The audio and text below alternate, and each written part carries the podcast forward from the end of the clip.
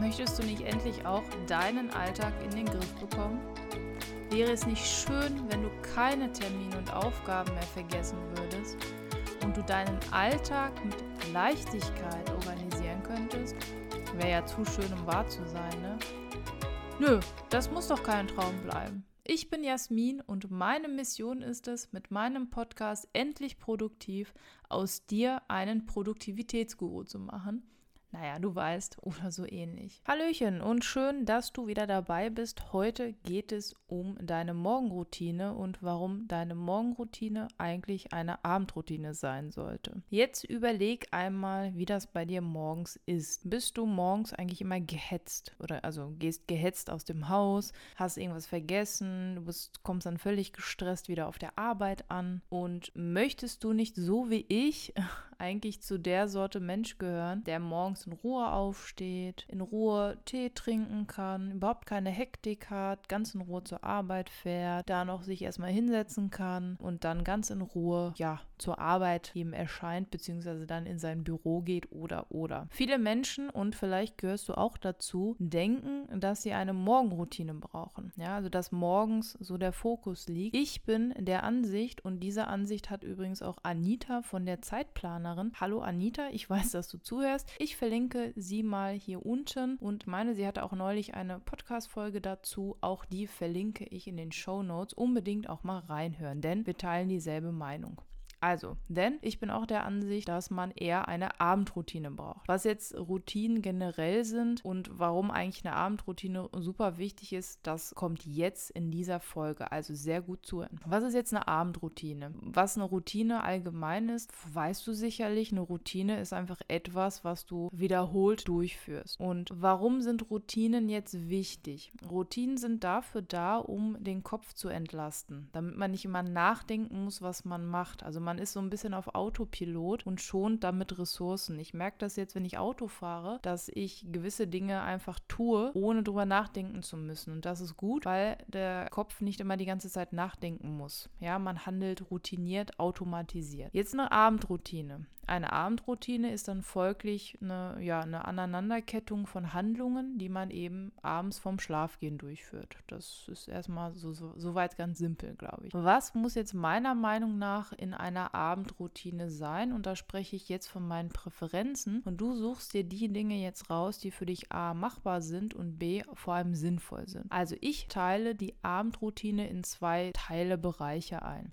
Der erste Bereich sind Dinge, die du schon für morgen morgen alles erledigen kannst. Heißt also für mich alles, was ich für morgen schon erledigen kann, für einen reibungslosen Start, das mache ich jetzt abends vorm Schlafengehen. Das ist zum Beispiel, dass ich meine Kleidung mir schon rauslege und die schon ins Bad bringe. Ich packe meine Tasche immer den Abend vorher. Ich schäle mir mein Obst den Abend vorher und packe das schon in den Kühlschrank. Wenn ich Brote mitnehmen will, dann schmiere ich mein Brot. Wenn ich morgens Tee trinken will, dann stelle ich die Teetasse schon zum Wasserkocher bzw zum Kaffeeautomaten, der spuckt dann noch Wasser raus und pack schon in dem Beutel auch noch rein, wenn ich schon weiß, welche Sorte Tee ich trinken möchte. Wenn ich Müsli essen will, bereite ich das schon mal vor. Ja, also ich schneide schon mal Obst oder so. Ja, also alles, was ich schon erledigen kann am Tag davor, das mache ich. Das kann zum Beispiel auch sein, wenn ich an irgendeinen unbekannten Ort muss, dass ich den Abend vorher spätestens ja, und dann raussuche, wie der Weg ist, wo ich langfahren muss. Vielleicht gibt es da auch Baustellen und ich muss Umweg fahren oder oder oder. Auch das führt dann zu einem guten Zeitmanagement übrigens. So,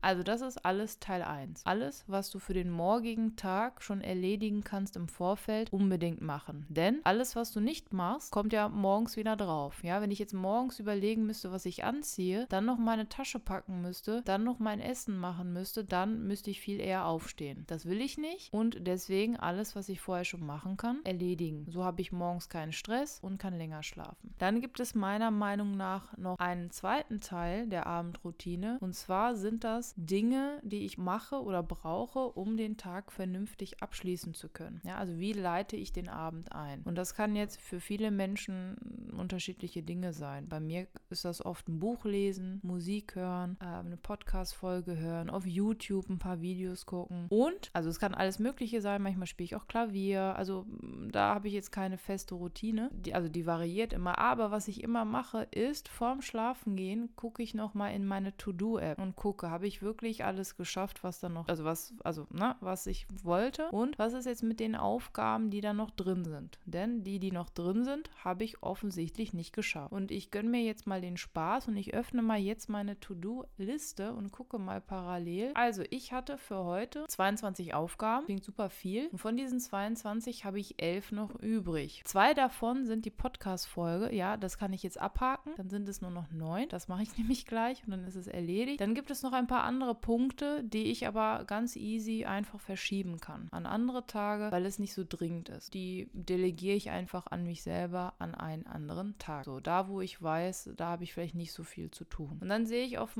auf einem Blick, okay, das muss ich jetzt immer noch tun. Und dann weiß ich, okay, das ist so wichtig, das schiebe ich auf den Morgen. Was ich dann mache, ist, dass ich in die Demnächst-Liste gucke, was denn überhaupt schon von vornherein für morgen plant ist. Und auch da schaue ich mir das an. Sind es Aufgaben, die ich wirklich, ähm, ja, die jetzt überlebensnotwendig sind oder sind das so Aufgaben, die ich mir mal gelegt hatte, dann, ne, dass ich die dann mal mache? Dann einfach sortieren. Bevor ich jetzt weiter abdrifte in wie man To-Dos sortiert und so weiter, das kommt nämlich in der nächsten Folge, beende ich diese Episode hier. Also, meiner Meinung nach brauchst du eine Abendroutine, damit dein Morgen einfacher und stressfreier ist. Ja, also alles, was du schon für den nächsten Tag erledigen kannst, machen. Und da gehört mindestens raus, auszusuchen, was man anzieht und dass man die Tasche packt. Es gibt Menschen, die mögen das nicht, wenn man ähm, das Brot schon vorher schmiert, dann wird das so wabbelig oder so, ja. Da hat jeder seine eigenen Präferenzen. Ich, alles, was ich kann, mache ich den Abend vorher schon, damit ich länger schlafen kann und morgens überhaupt keinen Grund habe, in Stress zu verfallen. Das war es auch schon. Wie immer deine Aufgabe, dass du diese, naja, Methode ist es jetzt nicht wirklich, aber dass du dir mal die Abendroutine für zwei Wochen vornimmst und mal schaust, was brauchst du, was kannst du denn schon machen machen und hilft dir das? Bist du dann morgens weniger gestresst? Oder, was dann äh, interessant ist, manche füllen die Zeit dann mit anderen Dingen oder dehnen einfach das Frühstück plötzlich aus. Das soll natürlich auch nicht das Ziel sein. Wie immer findest du alles weitere unten in den Show Notes. Wie gesagt, Anita verlinke ich mit ihrer Folge und alles weitere findest du unter Starte hier. Da kommst du zu meinem Newsletter. Da gibt es schon die zweite Ausgabe. Wenn du also mir noch nicht folgst, also noch nicht den Newsletter abonniert hast, dann unbedingt den Newsletter abonnieren abonnieren. Es gibt in einem Monat wieder neun, also im September, immer am letzten Sonntag des Monats. Das war's auch schon. Danke, dass du wieder dabei warst und zugehört hast. Denk dran, sei produktiv, aber mach auch wie immer mal Pausen.